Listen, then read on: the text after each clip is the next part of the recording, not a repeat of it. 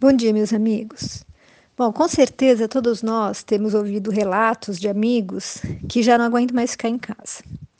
Pessoas que já arrumaram todos os armários, terminaram de ler os livros que tinham iniciado há anos e que, mesmo em home office, ainda ficam muito ansiosos e já não suportam mais. As crianças correndo, gritando, esposa exasperada, marido arrastando chinelo, ficando horas no celular.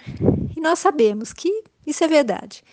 Muitos estão se sentindo assim, né? Desesperados porque a gente não sabe quando tudo isso vai terminar.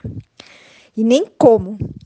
E em outros textos de reflexão, eu comentei sobre o ato de doar-se, de ajudar o nosso próximo, e que sabemos que todo bem retorna para nós. Então, será que não é hora de pensarmos com muita é, com muito sentimento em experimentar isso?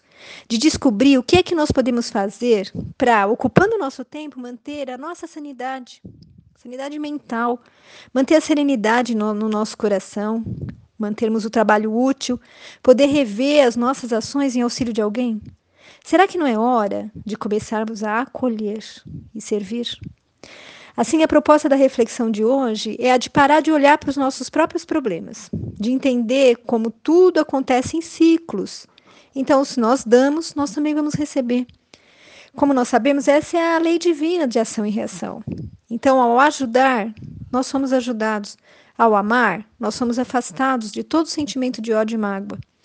E no livro Fonte Viva, Emmanuel Chico Xavier, no capítulo Não Furte, ele nos dizem assim: Se aceitastes o Evangelho por norma de elevação da tua vida, procura, acima de tudo, ocupar as tuas mãos em atividades edificantes, a fim de que possa ser realmente útil aos que necessitam. Ou seja, meus queridos, não adianta o conhecimento que a gente possa ter, ele vai ser estéreo se nós não fizermos nada com isso, se ele ficar só armazenado no nosso cérebro. É necessário que a gente faça com que o nosso conhecimento, as nossas habilidades virem atos generosos. Não adianta ter inúmeras habilidades se nós guardamos só para nós. Portanto, se você quer sair desse marasmo, desse estado de apatia, intranquilidade e fastio que está começando a tomar conta dos seus dias, ajuda. Ajuda de forma verdadeira, eficaz, permanente. Às vezes nós achamos tão difícil acolher e servir, né? fazer a caridade, mas a vida nos dá inúmeras oportunidades. Basta que estejamos atentos. Atentos né, a elas e agora, nesse momento, muito mais. Conta-se que um garotinho de quatro anos ele tinha um vizinho idoso ao lado da sua casa, cuja esposa havia falecido há poucos dias. E ao vê-lo chorando, o menino foi para o quintal dele e simplesmente sentou-se no colo do velhinho. Quando ele voltou para casa, a mãe foi logo perguntando o que é que ele tinha dito para aquele senhor. E ele respondeu simplesmente: Nada, mamãe, só o ajudei a chorar. Há uma frase que diz: as pessoas podem não se lembrar do que você fez ou do que você disse, mas elas sempre se lembrarão de como você as fez se sentir. Esse velhinho com certeza sentiu que não estava sozinho, que na inocência de uma criança ele ainda era amado, respeitado e podia dividir sua dor. Viram como é simples, como não existe nada, não exige nada demais de nós. Então, aquele que tem a sabedoria de entender que estamos em um processo evolutivo e tendo tempo, proximidade com o outro, o outro ali morando conosco, ou o nosso vizinho, ou o nosso amigo, e deixa passar esse momento e nada faz, não está sendo inteligente o suficiente. Me desculpe a franqueza. Aquele que não percebe que é hora de sermos um pouco menos egoístas, de parar de olhar para o nosso próprio umbigo, nesse momento em que a vida clama por nós, num apelo de fraternidade e reconciliação com tudo e com todos, não está sendo suficientemente inteligente, digo de novo. Numa passagem evangélica, Jesus ofertou a sua paz à humanidade, mas ele salientou que essa paz era diferente da paz mundana. Claro que a conquista da paz ofertada pelo Mestre pressupõe seguir-lhe os ensinamentos e imitar-lhe a conduta, lógico. E servir tem sido um verbo difícil de ser conjugado, né? Todos apreciam ser servidos. Mas Jesus, ele ensinou diferente. Ele disse assim em Mateus 20, 17 28. Quem quiser ser o maior, seja este o servo de todos.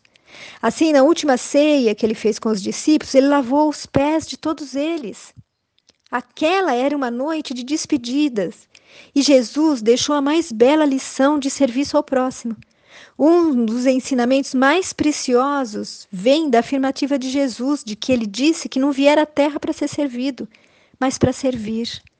Como Jesus é o modelo, o guia da humanidade, só nos cabe refletir o que devemos fazer, lembrando-nos de que não basta dar o peixe, mas sim ensinar a pescar, mostrar os caminhos, indicar instrumentos, orientar, pois servir não implica fazer todas as vontades do próximo ou supri-lo em tudo, mas despertá-lo também às suas responsabilidades e suas potencialidades. Com os recursos existentes hoje, gente, WhatsApp, Face, canais no, no YouTube, Zoom e mil outros recursos, nós temos muitas maneiras de fazer isso, de ensinar, de conscientizar, de ajudar, porque servir significa atender às necessidades imprescindíveis ao bem-estar físico, emocional e espiritual das criaturas. Então, descobrir qual é nosso dom, realizar o que temos e sabemos em favor do outro é a nossa missão. Juntos, nós vamos formar um organismo completo, preenchendo as deficiências uns dos outros, já que todos somos necessitados, todos somos imperfeitos. Então, nesse tempo de reclusão, Muitos não estão podendo exercer suas atividades de maneira tradicional. Então, que explore essas atividades e esses novos meios que estão à nossa disposição. Cabe a cada um de nós fazer a sua parte para que os seus dons, os seus talentos possam ser utilizados para o bem comum. Quem se dispõe a amparar, a servir, trabalhando por si e pelo outro, raramente vai encontrar tempo para entrar em depressão ou para criticar o seu companheiro. Então aprendamos com Jesus. Ninguém, até hoje, serviu mais do que ele. E no livro Buscas e Acharás, também de Emmanuel e Chico Xavier, nós encontramos uma resposta a uma pergunta lá. Que fazemos no mundo? Tantas vezes perguntas. Fita o céu, ocupado em dar campo às estrelas.